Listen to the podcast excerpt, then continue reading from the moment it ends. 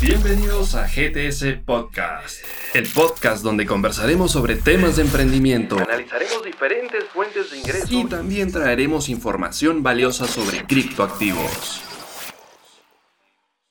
Hola a todos y bienvenidos a un nuevo episodio de GTS Podcast. Mi nombre es Luis Almonte y mi objetivo principal es poderles traer información de valor explicada de una forma muy sencilla. El día de hoy les cuento que hablaremos sobre Cardano. ¿Sabías que algunos le llaman el Ethereum japonés? Si quieres saber qué hay detrás, acompáñame en este nuevo episodio. Cardano se desarrolló en 2015 y fue fundado en 2017 por Charles Hoskinson quien casualmente también fue cofundador de la red de Ethereum, la cual dejó por diferencias de concepto con Vitalik Buterin.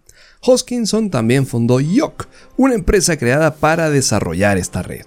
Cardano es una plataforma de blockchain de prueba de participación o proof of stake, la cual consume menos recursos que el algoritmo de trabajo en el que confía Bitcoin actualmente. Esta tecnología asegura que cualquier proceso será investigado por otros usuarios de la red, convirtiéndola mucho más duradera, estable y segura contra cualquier problema.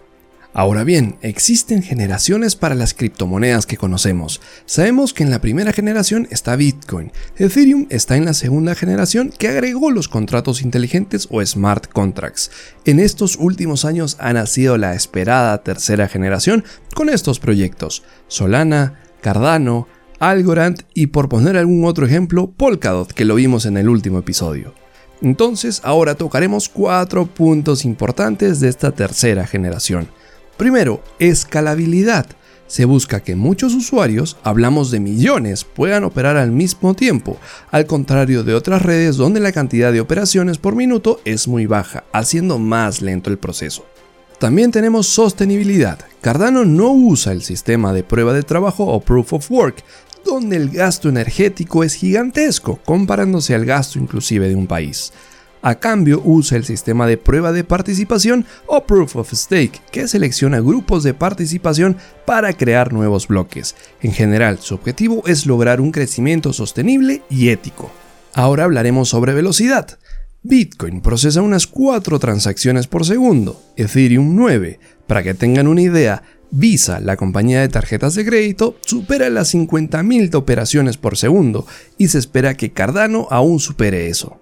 Finalmente, interoperabilidad. La idea es que otras monedas puedan operar esta red sin ningún inconveniente. Es ahí donde entra Cardano queriendo convertirse en una especie de Internet para las blockchains. ¿Y qué nos ofrece Cardano? Cardano ofrece mil operaciones por segundo, promete ser sostenible y plantea una solución a la escalabilidad. Su éxito se debe a la tecnología y también a que el mercado de las criptos ha estado en alza. Cardano subió su precio después de que se anunciara una nueva actualización llamada Alonso. ¿Y qué es Alonso? Es la esperada actualización que introduce los contratos inteligentes en la blockchain. Esto abre un nuevo mercado de posibilidades de su uso. Otra razón de su auge es porque a partir del 25 de agosto del 2021 su moneda cotiza en la bolsa de Japón y ya sabemos que tienen criterios estrictos que cumplir para que una moneda entre a ese mercado. Este es un buen fundamental para los usuarios. El roadmap de Cardano está definido en torno a una serie de grandes hitos.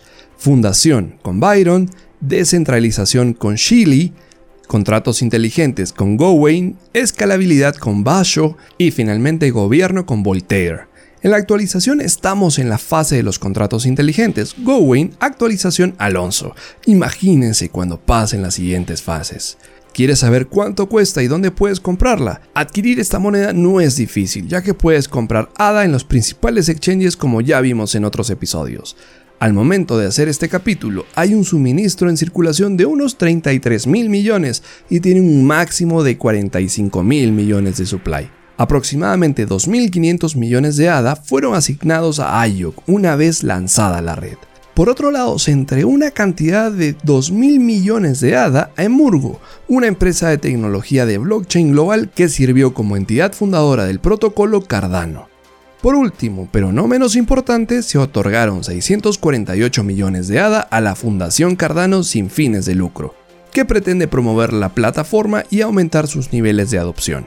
En total, alrededor del 16% del suministro total de ADA fue a los fundadores del proyecto y el 84% restante se repartió entre los inversores. Definitivamente Cardano se pone cada vez más interesante, trayendo soluciones que otras criptomonedas no pueden llegar. Y por último, recuerden que Cardano tiene una gran comunidad detrás y sabemos que eso es un punto de partida muy importante para que cosas buenas vayan sucediendo.